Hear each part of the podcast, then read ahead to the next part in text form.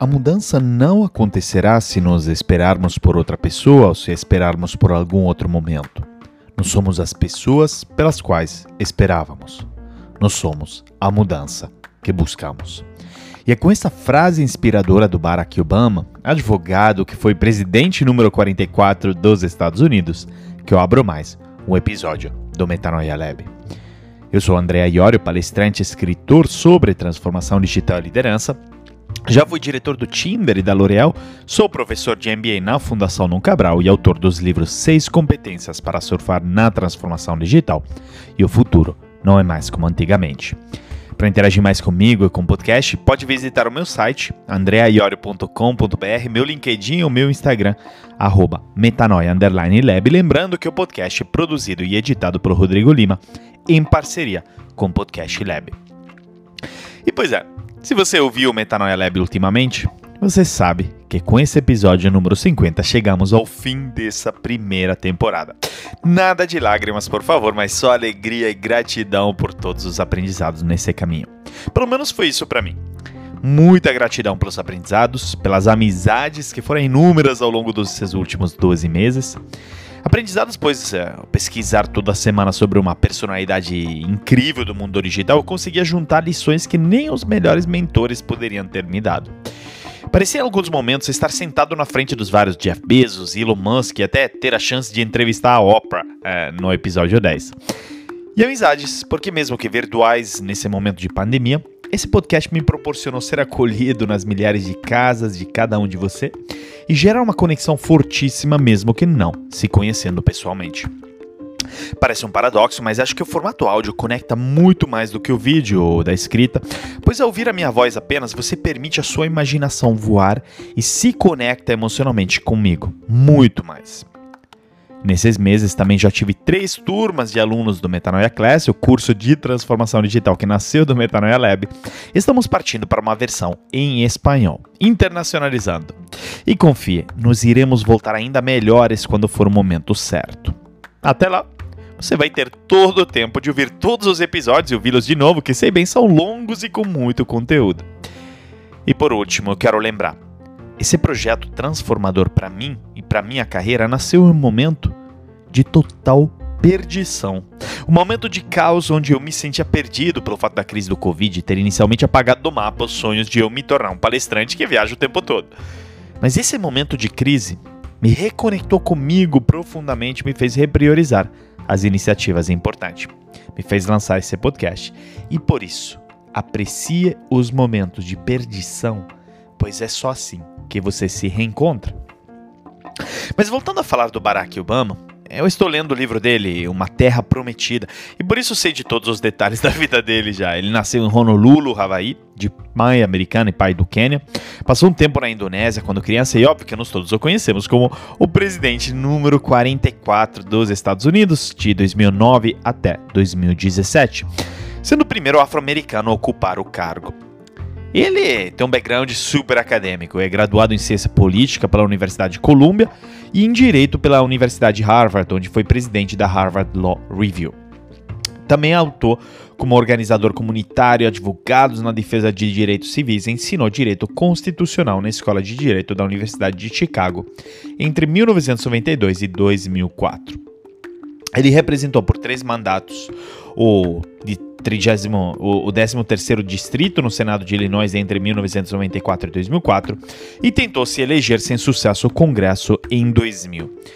Mas a virada foi em 2004. Após vencer a primata democrata da eleição para o Senado em Illinois, Obama foi convidado para fazer o discurso principal da Convenção Nacional Democrata daquele ano.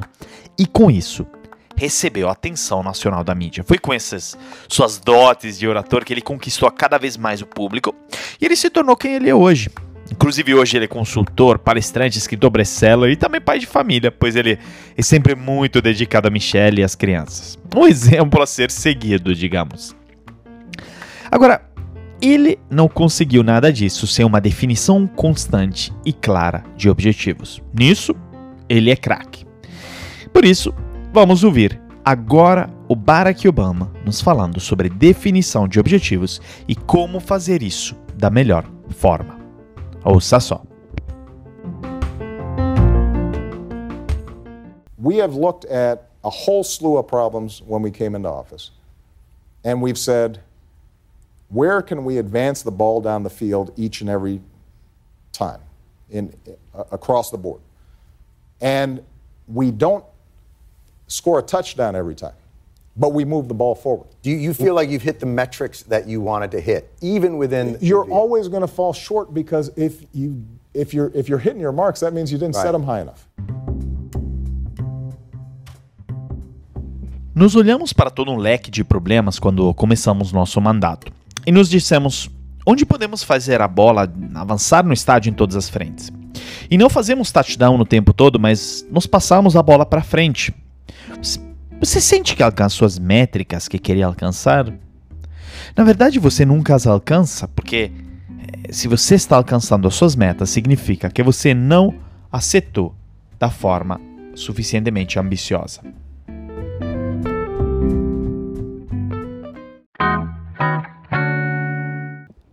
Imagine que você pegue um grupo de funcionários, incluindo líderes, e uma parte desse grupo faz um plano de negócio detalhado sobre como eles irão contribuir para os objetivos da empresa.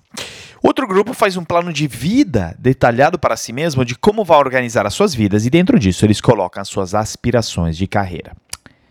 Então você faz uma competição cara a cara para ver quem é mais produtivo e, enfim, quem tem mais sucesso na formulação deste plano. E toda a literatura acadêmica demonstra que o grupo que fez o plano de vida ganha disparado. Muito trabalho, difícil, nem sempre necessariamente interessante para quem o está fazendo, né? Portanto, estar ao máximo motivado, é, você precisa entender como as coisas difíceis e estressantes que está fazendo todo dia no trabalho estão servindo para objetivos que você considera importantes para você, não só para a organização, mas para você mesmo. E para que isso aconteça, você precisa saber, né, primeiro desses objetivos. Ah, parece óbvio, André, né? Só que não. Porque na medida que você formula uma visão pessoal detalhada e profunda, incluindo, digamos, os passos para implementar, você de fato eh, empresta a todos os seus empreendimentos essas forças motivacionais das ideias, né? Não só metafisicamente, mas a nível neurofisiológico. Porque a maior parte das emoções positivas que as pessoas sentem não estão associadas ao cumprimento de uma meta mas estão associados à busca de um objetivo. Isso significa, sem objetivo, não tem emoção positiva. Isso também implica que quanto mais alto e quanto mais elevado for esse objetivo, maior será o poder emocional ao perceber que você está se movendo em direção dele. Então, uma das coisas que você quer fazer é formular uma visão profunda, que porém seja prática também. Sua visão, digamos, sobre sua carreira, amizade, relacionamentos, família, atividades fora do trabalho, saúde física e mental, seu caráter, você precisa pensar sobre todas essas coisas e integrá-las em uma visão de quem você poderia ser. E essa tem que ser uma visão que fala com você. A visão diz algo como: se eu pudesse ter isso e isso, isso justificaria totalmente minhas condições de existência. E sua visão tem que ser atraente, você tem que ser capaz de acreditar nisso.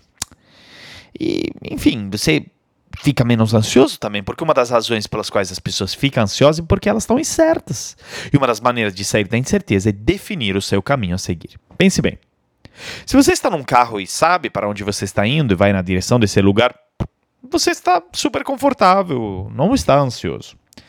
Mas de repente você se encontra sem objetivos, em um lugar desconhecido no mapa. Aí você fica ansioso na hora e ansiedade você significa que você está em nenhum lugar que você possa compreender e, e por isso deve estar preparado para qualquer coisa.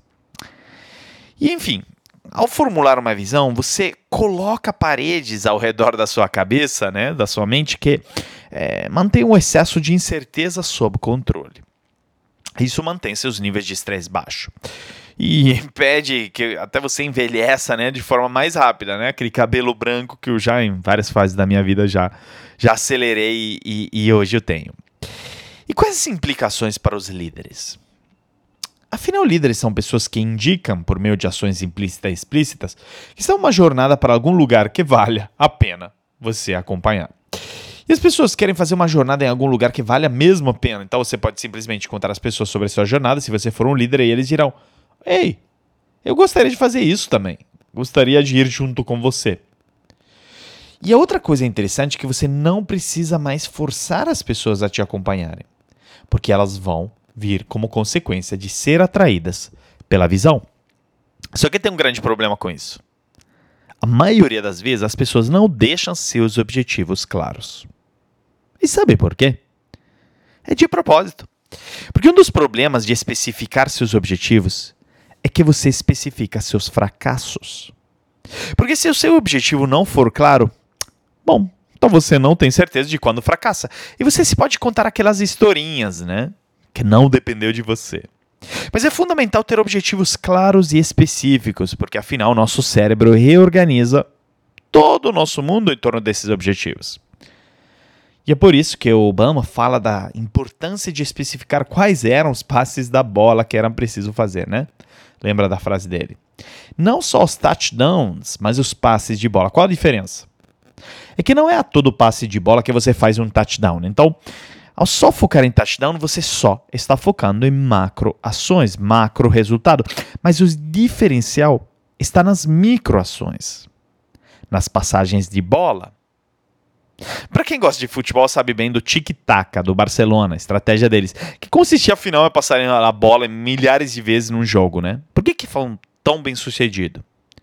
Porque não era só questão de focar em fazer o gol, mas era questão de focar nos passes para chegar ao gol.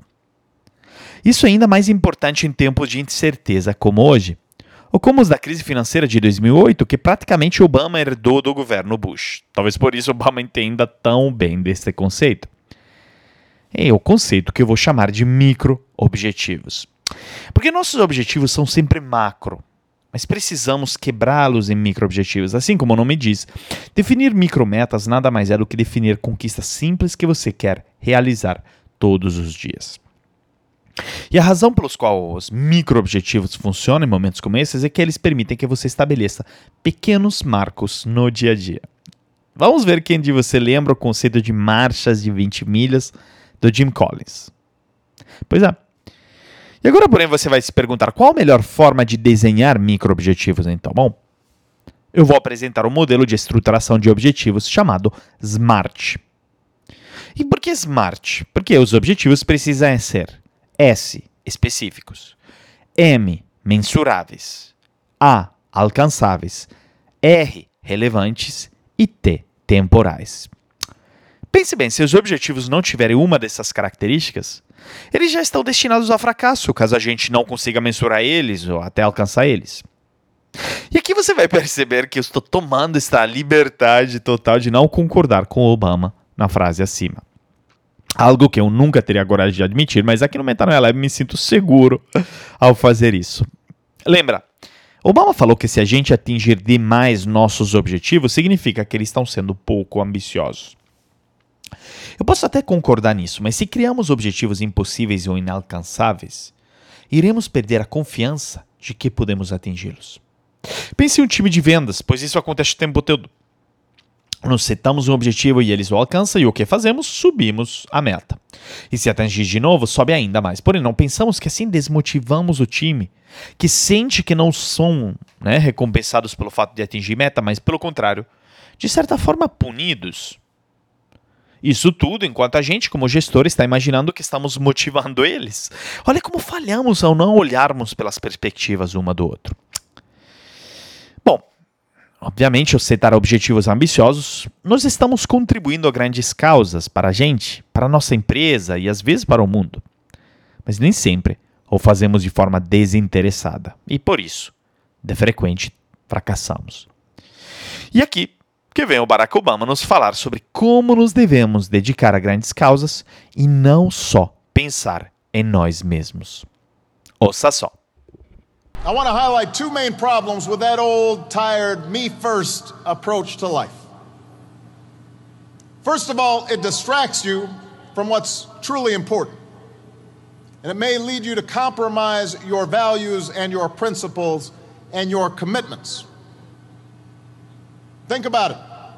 It's in chasing titles and status, in worrying about the next election rather than the national interest and the interests of those who you're supposed to represent that politicians so often lose their ways in Washington.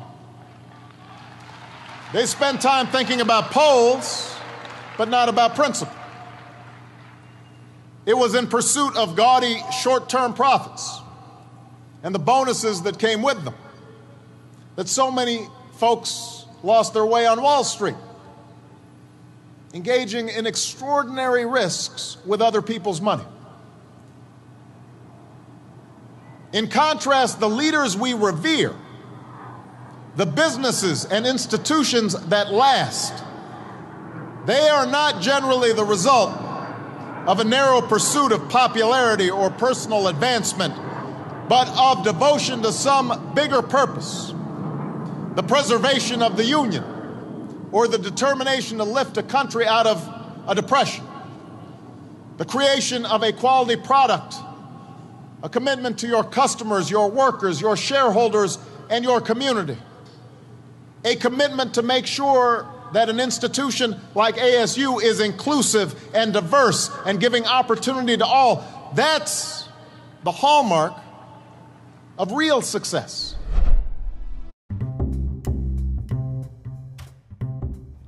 Eu quero apontar dois principais problemas com toda aquela abordagem de eu primeiro, me first, na vida.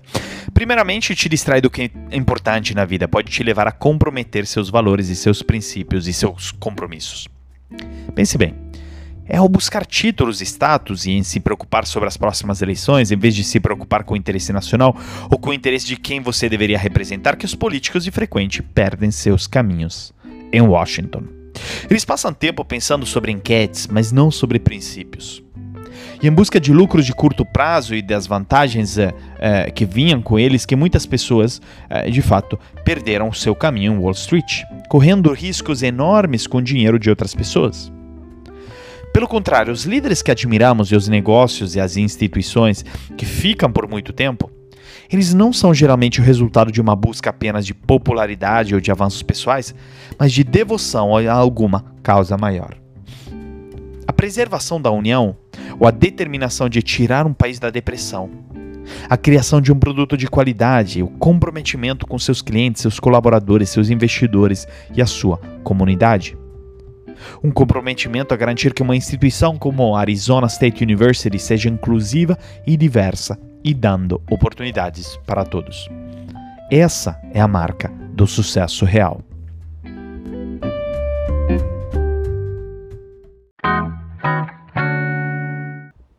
Recentemente eu li um livro fantástico do Ryan Holiday chamado Ego is the Enemy. O ego é o inimigo.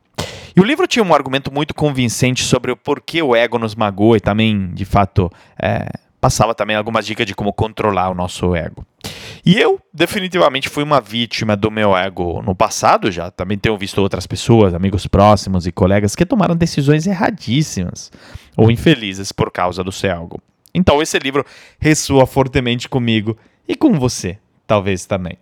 E um trecho muito interessante que eu quero destacar aqui é: o ego que vemos mais comumente segue uma definição mais casual, uma crença doentia sobre nossa importância arrogância, ambição egocêntrica. É aquela criança petulante dentro de cada um de nós, aquele que escolhe se impor sobre qualquer coisa, ou muito além de qualquer utilidade razoável. Isto é ego. É a sensação de superioridade e certeza que ultrapassa os limites da confiança e talento. E quem se reconheceu nessa definição? Sejamos sinceros, um pouco vivemos isso todos os dias. E por que o ego é o nosso inimigo? Isso é devido a três razões principais. Nos desconecta da realidade, cria expectativas não realizáveis e te torna viciado na validação externa. Vamos por partes. Primeiro, uma das maiores razões pelas quais o ego é seu inimigo que ele mantém, te mantém de fora de contato com a realidade. Seu ego é o que te impede de ouvir o feedback crítico, mas necessário de outras pessoas. Te faz superestimar suas próprias habilidades e valores, subestimar o esforço e habilidade necessários para atingir seus objetivos. E tudo isso significa que você perde o contato com a realidade ou oportunidades de melhorar, de se conectar com outras pessoas e atingir seus objetivos. Segundo, o ego te faz supor que você merece algum resultado, uma oferta de emprego, uma promoção, uma vitória no esporte, por causa de seus esforços anteriores. Isso cria uma sensação de direito. Eu quero o que é o meu, o que é devido a mim. Eu sei o que eu mereço, mas nem sempre é assim, né? E terceiro, se você deixar seu ego assumir muito controle de você mesmo, você se tornará incrivelmente dependente da validação externa. E essa validação pode assumir a forma de ah, imprensa, é, aplausos, elogio, admiração de família, amigos, chefes e colegas. Sinais extrínsecos, como uma remuneração mais alta, casa grande, carro luxuoso, férias caras, títulos, a mídia social e seus likes, seu ego precisa e anseia por essa validação externa para se sentir satisfeito. Ainda mais na parte de redes sociais, eu me identifiquei onde por né, aqui nisso por certas épocas da minha vida, quando eu era muito ativo no LinkedIn, e eu encontrava minha validação nos likes das minhas postagens. Quando eu não obtinha eles, né, suficiente, já era um dia ruim para mim. E é difícil abrir mão do ego, eu sei, porque é uma sensação única, é quase viciante de se sentir meio que superior aos outros, né? Certamente uma sensação melhor do que nos sentirmos ah, na média, average, né? Vivendo nossas rotinas e hábitos sem estímulos demais. Mas sabe onde a gente volta a ter uma sensação até superior de prazer e felicidade do que no ego? No exato oposto. Quando a gente abre mão do nosso próprio ego por uma causa maior e coletiva. Olha só, um exemplo seja o efeito psicológico da filantropia. Quando você dá dinheiro para uma causa na qual você acredita, sua atividade cerebral muda. E de acordo com um estudo publicado na Proceedings of the National Academy of Science, existe um embasamento neurológico claro para o altruísmo humano, ou seja, os cientistas podem observar, por meio de estudos de imagens cerebrais, como de fato, por exemplo, fazer caridade gera maior atividade é, no sistema de recompensa do cérebro. Isso, na verdade, de duas formas, porque existem duas áreas do cérebro que se torna mais ativa quando uma pessoa né, digamos, doa dinheiro, por exemplo. A primeira via mesolímbica, a mesma área que distribui as substâncias, uh, digamos, químicas de sensação de bem-estar associadas ao dinheiro e aos alimentos. Então, dar é verdadeiramente uma euforia natural. E a segunda área ativada pelas doações de caridade é a área sub subgenual do cérebro, que desempenha um papel fundamental na formulação de apego social.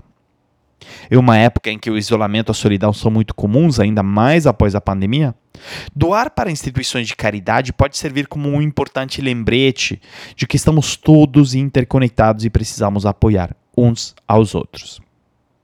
E o mesmo quando nos sentimos que estamos contribuindo para uma causa maior.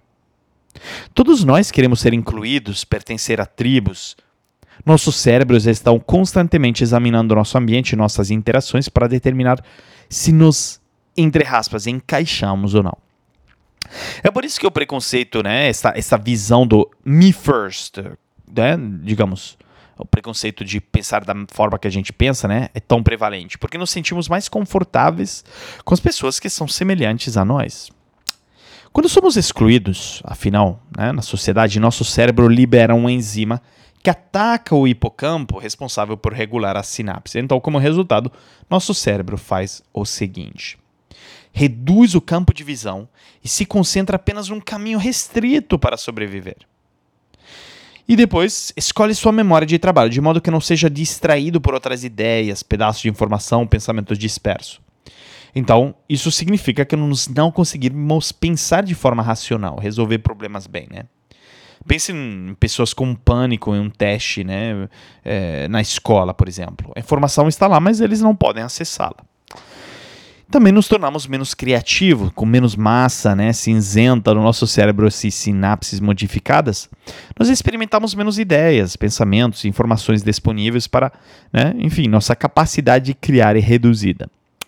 Também aumenta a densidade celular na amígdala, a área do cérebro responsável pelo processamento do medo e percepção das ameaças. E também é menos provável que nos conectemos com menos, com outras pessoas, né? Porque nos fugimos, congelamos, lutamos, desmanhamos. Isso não é uma atividade social. Quando as sinapses são modificadas desta maneira, nos tornamos mal-humorados e insociáveis. E o problema de priorizarmos nosso ego é que nos afasta das pessoas e nos faz sentir excluídos. Aí a consequência são essas que acabamos de falar, e como respostas, muitas vezes, nós ficamos mais egoístas e focados em nós mesmos do que antes, como forma de nos proteger. Então é engraçado como funciona o nosso cérebro, não é? E olha o impacto negativo da cultura do Me First, uma cultura do ego em Wall Street. A crise financeira mais grave da história recente. Esse é o impacto. Porque tem um artigo muito legal do New York Times de 2010, ou seja, após logo após a crise financeira, do título Wall Street Ego: Healthy Self-Esteem or Sickness? Tipo, o ego de Wall Street, autoestima saudável ou doença, que verdadeiramente argumenta que o problema do ego em Wall Street é uma doença que precisa ser resolvida. E bom, uma coisa que certamente as pessoas com ego forte demais não fazem é admitir que estão erradas ou não peça, não pedem ajuda, não é? Mas na verdade a coragem de fazer perguntas e admitir suas fraquezas é indispensável. E é disso que o Obama vai nos falar na próxima frase. Ouça só. Don't be afraid to ask questions. Don't be afraid to ask for help when you need it. I do that every day. Asking for help isn't a sign of weakness, it's a sign of strength. Because it shows you have the courage to admit when you don't know something, and that then allows you to learn something new. Não tenha medo de fazer perguntas. Não tenha medo de pedir ajuda quando você mais precisa. Eu faço isso todos os dias. Pedir ajuda não é um sinal de fraqueza, mas sim um sinal de força, porque demonstra que você tem a coragem de admitir quando não sabe de algo, isso te permite aprender algo novo.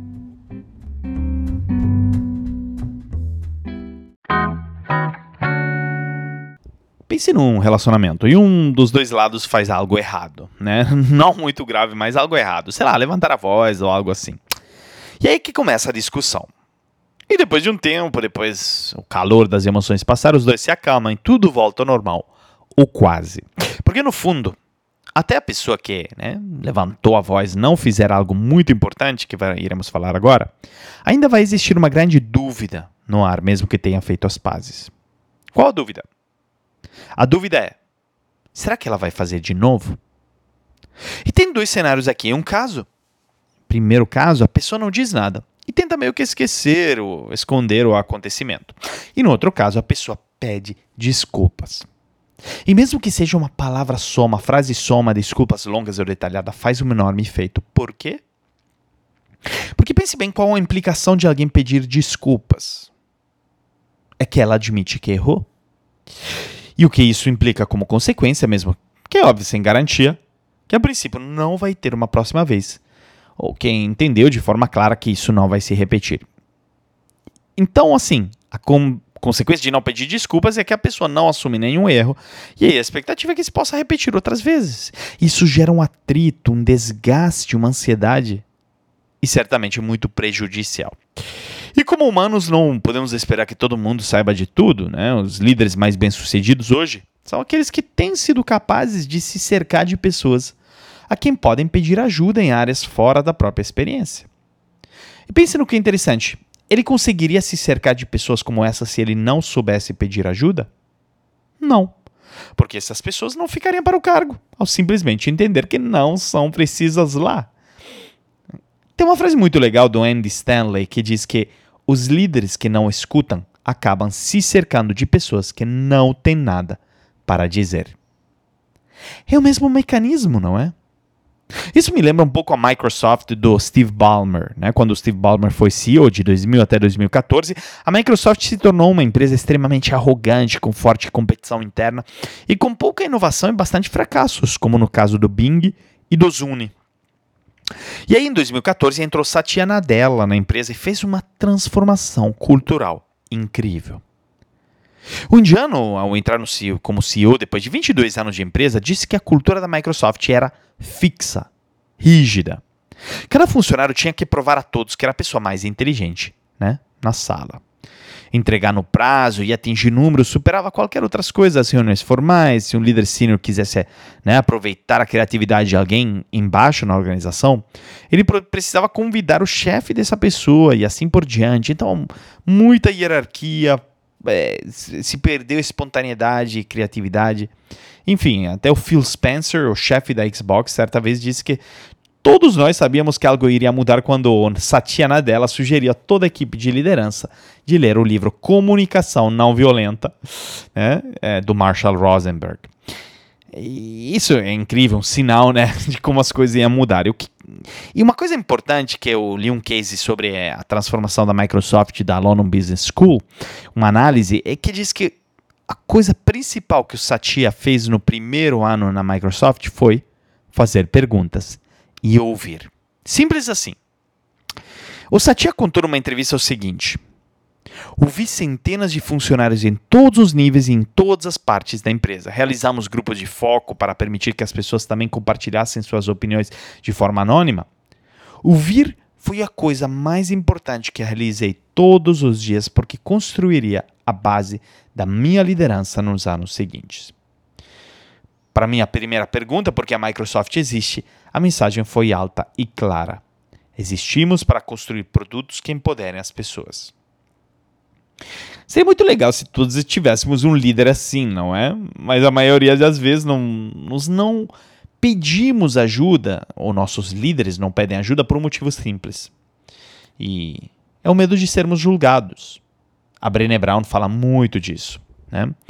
É, porque, afinal, o grande problema é que você não pode aceitar e pedir ajuda sem auto-julgamento. Então, quando você oferece ajuda a outras pessoas, está sempre fazendo isso com julgamento. Sempre porque você atribui julgamento ao pedir ajuda. Então, a chave para uma liderança corajosa, diz a Brené Brown, é ver a vulnerabilidade como uma força, não como uma fraqueza. Quando encontramos coragem para pedir ajuda usando a vulnerabilidade, isso cria um efeito cascada positivo, um círculo virtuoso. Damos a permissão a outros para fazer o mesmo, criando uma cultura e um ambiente de abertura e colaboração. E para quem teve atento em alguns episódios da, do Metanoia, eu falo do case da Domino's Pizza, onde a transformação nasceu a partir da vulnerabilidade do Patrick Doyle, o líder da Domino's.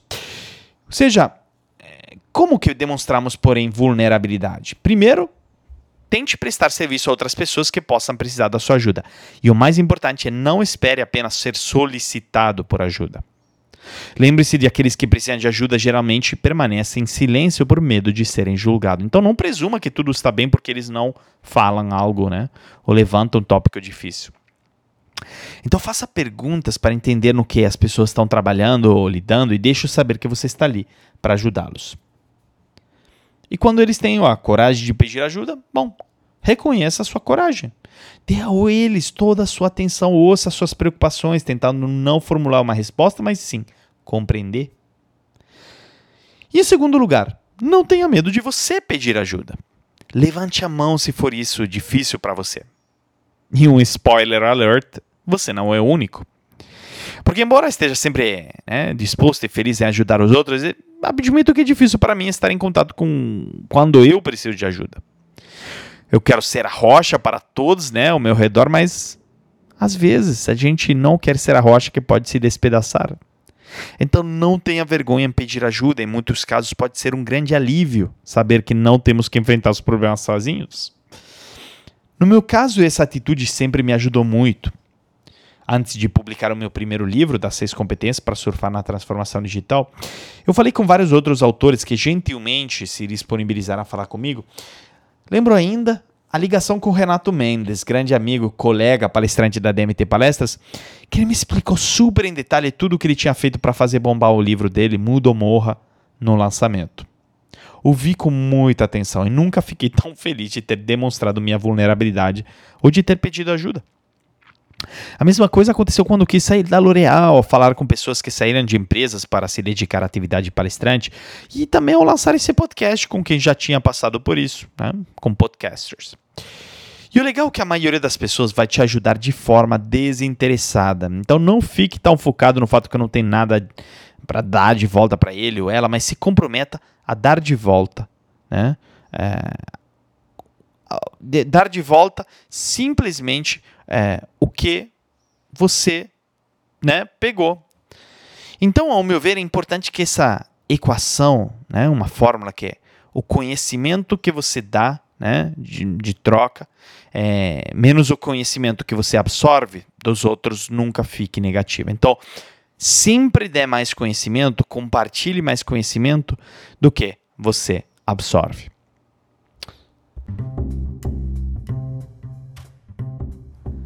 Bom, eu queria encerrar esse episódio com mais uma frase do Obama que diz: Foi preciso muito sangue, suor e lágrimas para chegar onde estamos hoje. Mas apenas começamos. Hoje, começamos a trabalhar seriamente para garantir que o mundo que deixamos para nossos filhos seja um pouco melhor do que o que habitamos hoje. E muitas vezes nos trabalhamos duro para obter resultado que nos favoreçam, mas a verdade é que isso não é suficiente. Seria de novo, igual falamos antes, priorizar o seu ego e pronto. Nós precisamos trabalhar mais duro ainda para que a sociedade se beneficie, e não só hoje, mas no futuro. E aqui queria gastar duas palavras sobre o papel que o Metanoia Lab exerce, ao meu ver. Ajudar cada um de você, ouvinte, a se transformar em um ser profissional e pessoa que deixa um legado maior de si mesmo. O Metanoia Lab é a minha pequena contribuição ao mundo em 2020, meus dois centavos que espero possam contagiar as pessoas a buscar uma transformação na direção do que o mundo digital, o mundo pós-crise, pede. E por isso quero que você reflita. Qual é a verdadeira contribuição que você está deixando que vai além dos seus próprios interesses? Pense bem, porque se tiver dificuldade em pensar nela, acho que precisa se doar mais. Reflita nisso como dever de casa e me conte. Qualquer ideia, comentário, até mesmo reclamação, é só entrar em contato comigo pelo site andreaiorio.com.br, pelo Instagram, arroba metanoia_lab, ou por meu LinkedIn ou Instagram. E se você gostou desse episódio, tira um print, me marca no Instagram ou no LinkedIn, vai ser o máximo saber o que você achou. Um abraço enorme e muita gratidão por ter acompanhado essa primeira temporada do Metanoia Lab com atenção, carinho e amor. Tenho certeza que voltarei a breve e nesse enquanto você sabe onde me achar. Gratidão, Metanoia Lovers. Até breve.